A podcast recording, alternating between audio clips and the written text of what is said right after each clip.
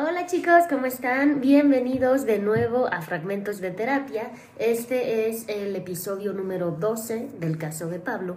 Y bueno, haciendo una recapitulación rápida de lo que habíamos platicado en el anterior, eh, para que como que no nos perdamos, pues recuerdan que eh, Pablo había ido a recoger a los niños a la casa de Julieta y pues se encontró ahí con el amigo, pareja, novio o como queramos llamarle de Julieta. Y pues ardió Troya, ¿no? Se molestó, le dieron celos y hubo ahí una disputa que terminó en palabras, golpes, empujones y finalmente en la delegación. Así es de que cuando llegó a contármelo estaba súper apenado, de verdad es que como que no podía ni siquiera decírmelo porque estaba, o sea, sí, le dio pena porque se dio cuenta que lo que él había hecho había estado muy mal y no sabía cómo enmendarlo, cómo arreglarlo. La verdad es que yo ya no sabía si preguntarle qué más había ocurrido o si más bien tratar de abordar el tema o si darle contención, o sea, era como todo al mismo tiempo, estuvo como un poco complicado, pero bueno, me decidí por este pues dar contención y tratarle de explicar qué es lo que había pasado ahí y por qué él había reaccionado de esa manera. Entonces le pregunté, Pablo, ya entendí lo que pasó, pero ¿tú entiendes lo que pasó? ¿Sabes por qué reaccionaste así? Y me dijo, sí, porque estoy enojado. Ok, ya, ya sabemos que estás enojado, pero además hay algo más. Pues, por idiota. sí, ok, vale, te la compro por idiota, pero además de eso, ¿hay algo más? No, no sé, ya dímelo. Ok, ¿te acuerdas de que habíamos platicado de lo que es un acting out? Muy al principio de las consultas te, te había platicado y te había explicado qué era. Si no te acuerdas, no pasa nada, te lo repito, son como comportamientos muy impulsivos que salen en momentos inadecuados, que como que correspondían esas reacciones a otros momentos, pero aparecen en el momento más fuera de lugar. Y esto se dan pues por una falta de manejo emocional de las situaciones, como que no, no tienes como mucha manera de controlar el impulso y ¡pum! sale en el momento más inadecuado. Este enojo del que tú me hablas es una falta de manejo emocional. Tú puedes enojarte todo lo que tú quieras, lo que no puedes es reaccionar así y no puedes permitir que el enojo se canalice, se vuelva agresividad. Y entonces como que no le encantó la idea. Y me dice, ya esto está muy hablado. Yo ya no quiero darle más vueltas, ya no voy a tocar el tema, ya, cerrado, capítulo cerrado. Y le dije, bueno, quizás hablado si esté, pero trabajado no. Yo creo que nos faltó. Por eso reaccionaste de la manera en que lo hiciste. En ese momento pues Pablo se dio cuenta de que tendríamos que volver a sesiones anteriores a hablar de temas que ya habíamos hablado y a repetir y recordar técnicas que ya habíamos explicado antes y volverlas a practicar y volverlas a explicar. Como que no le encantó, pero también se dio cuenta de que era necesario porque para el tiempo que llevábamos ya de terapia es que esta reacción de haber golpeado al novio de Julieta estaba completamente fuera del lugar. Y entonces como que lo vi abrumado y le dije, no te preocupes Pablo, mira, esto es ensayo y error. Repetimos todo hasta que te salga. Es que así nunca me vas a dar de alta. Te prometo que te doy el alta en cuanto domines esto. Cuando dominemos el paso 1, 2, 3, 4 que hay que llevar a cabo para este manejo emocional, en ese momento yo te doy el alta, tienes mi palabra. Ok, bueno, a ver, entonces vamos a volver a empezar. Sí. Paso uno. Ya habíamos hablado de esto. Identifica en el cuerpo la sensación de ira o de celos. Recuerda, puede incluir sudoración, aumento de frecuencia cardíaca o aumento de la velocidad de la respiración. La respiración se vuelve como más rápida y menos profunda. ¿Qué tienes que hacer en ese momento? Ya sabes la respuesta. Respirar ¿Ok? ¿Cómo? Pues contando y suspendiendo la actividad que esté haciendo. Vale, muy bien. Vamos a practicarlo. Ya la teoría la tienes perfecta, vamos a practicarlo. Imagina que llegas a casa de Julieta y está su amigovio ahí. Imagínate con el mayor detalle posible, colores, olores, intensidad de la luz, sonidos, todo. Le di unos minutitos como para que entrara en el mood, ¿no? Eh, ya que estaba ahí, le dije, te acercas a saludar, por política únicamente. Y él te dice algo así como, pero ¿por qué te llevas a los niños? Déjalos este fin de semana con nosotros. La verdad es que se divierten mucho. Yo los quiero como si fueran míos. Noté que Pablo se empezaba a incomodar. Y ese era justo el objetivo. Yo necesitaba, aunque suene horrible, pero picarle la cresta. Porque si no, no iba a funcionar para nada la técnica y no iba a poder reaccionar adecuadamente en la situación real. Entonces noté que se empezaba como a incomodar y dije, ok, vamos a subirle tantito el tono porque apenas está incómodo, todavía no está enojado. Entonces le subí el tono y seguí hablando como si yo fuera el novio de Julieta. Y entonces le dije, Rafa se la pasa conmigo todo el tiempo y ya hasta le estoy enseñando a tomar para que no se le suba. Uy, ya, con eso ya, habíamos llegado al punto exacto del enojo. Necesitaba yo llegar a ese punto específico para aplicar la técnica de respiración. ¿Cómo me di cuenta de que ya estábamos ahí? Porque se tallaba las manos así en el pantalón, en la ropa, como tratando de, intentando de secarse el sudor.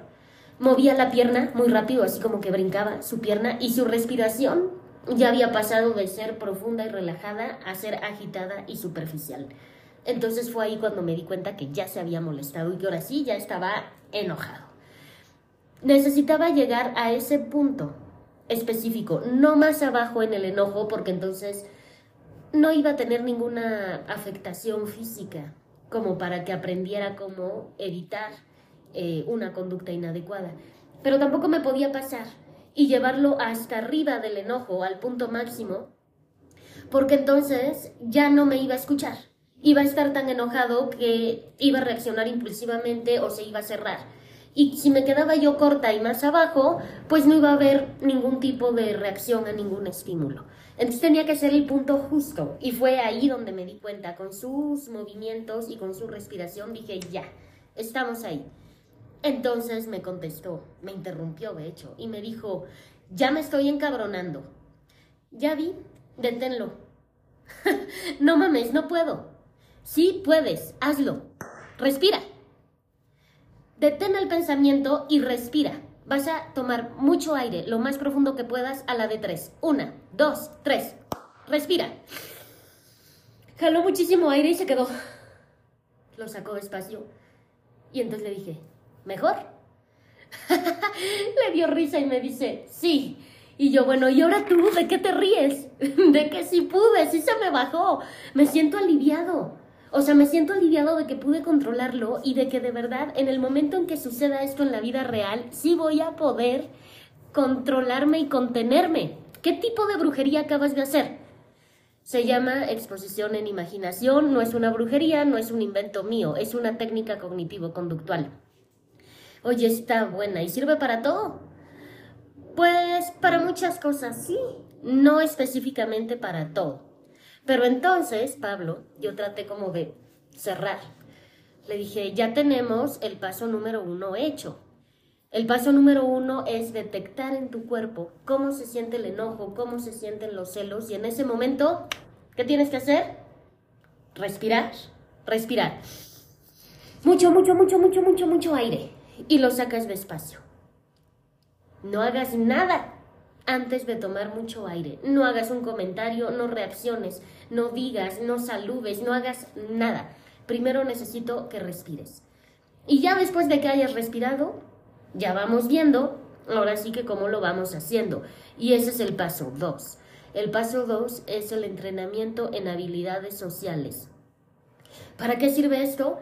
para ayudarte a reconocer estas situaciones y no solamente te calmes con la respiración, sino que también sepas reaccionar y puedas tener una conducta asertiva, una conducta civilizada, una conducta que no te lleve a la delegación.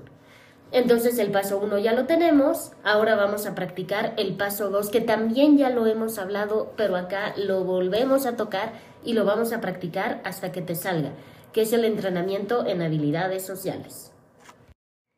¿Entrenamiento en habilidades sociales? Como que el nombre lo sacó de onda o no le gustó. O sea, no me vas a enseñar a tratar a la gente, ¿verdad? Porque yo trato a la gente, yo tengo a mis empleados, tengo un montón de subordinados, tengo gente en la casa que me ayuda, no necesito que me enseñes a hablar con la gente. Le dije, a ver Pablo, si te das cuenta que toda esa gente con la que hablas es gente que trabaja para ti. Es muy diferente referirte a un empleado que referirte a tu hijo, que referirte a tu exmujer, que referirte al novio de Julieta es muy distinto. A lo mejor tú puedes manejarte perfectamente en tu, em, en tu empresa y puedes manejarte muy bien con tus empleados de tu casa, pero ya vimos que pues hay cosas que se te derrapan, como por ejemplo esta situación con el novio de Julieta. ¿Y qué me vas a enseñar pues a ser educado o cómo? no, el entrenamiento en habilidades sociales, que de hecho es una materia que se lleva en los posgrados, así se llama la materia, entrenamiento en habilidades sociales. Les enseñamos a los pacientes cómo comunicarse de manera asertiva, de manera efectiva, en qué momento, en qué tono, cómo, con quién, eh, todo eso. Pero es muy individualizado, o sea, no es así como de, ah, todo mundo compórtese así sino que vamos a adaptarlo a tu caso en específico y en específico a la situación con el amigobio de Julieta, para que cuando tengas que volver a enfrentarte a él, aunque sea para saludar, pero lo hagas de la mejor manera. Ya vas a controlar el enojo y los celos porque ya lo hiciste ahorita con la respiración. Pero ahora te voy a enseñar las conductas más asertivas y con las que vas a quedar mejor. Si quieres que te lo ponga así, Tienes que quedar bien con el amigobio de Julieta. Y te voy a decir por qué. O tú sabes por qué. ¿Por qué? ¿Por qué tendría yo que quedar bien con ese patán? Ay, Pablo, hay que futurear. Si Julieta, imagínate que va a terminar, decide terminar sus días con él. Imagínate eso. ¿Qué va a pasar? Vas a ver menos a tus hijos. Los pueden poner en contra tuya, quizá. Eh, al parecer los niños se sienten cómodos con su mamá, entonces van a preferir estar con él y con ella a estar contigo. Tienes que futurearle, pero además, supongamos que no prefieren estar con ellos y que les da igual y se la pasan también muy bien contigo como con ellos. Ok, si Julieta decide que esto va a ser una relación a largo plazo, vas a tener que soplarte al fulano durante años Así es de que tienes que quedar bien.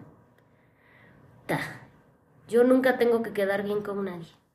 No, ya sé que no, y que estás acostumbrado a resolver todo a billetazos, pero en esta ocasión no vas a poder comprarlo y no vas a poder pagar por esa relación que tienes que tener única y específicamente para que tengas a tus hijos cerca y de tu lado.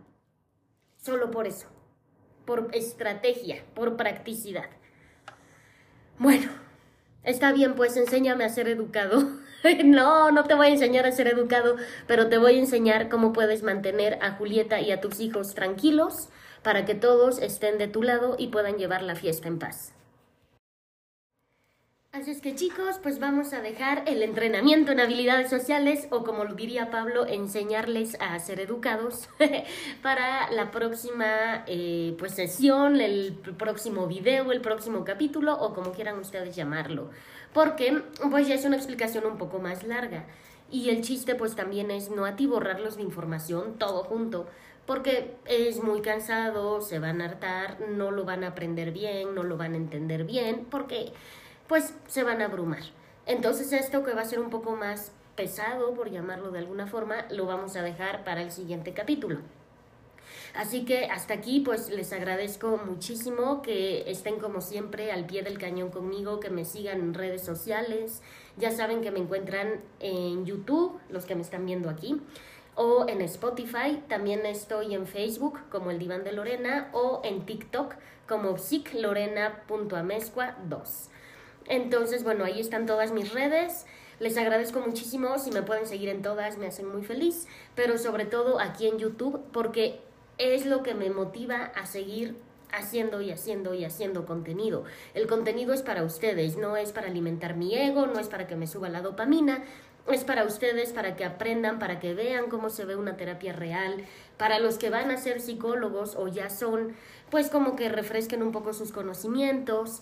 Así es de que espero les esté ayudando muchísimo.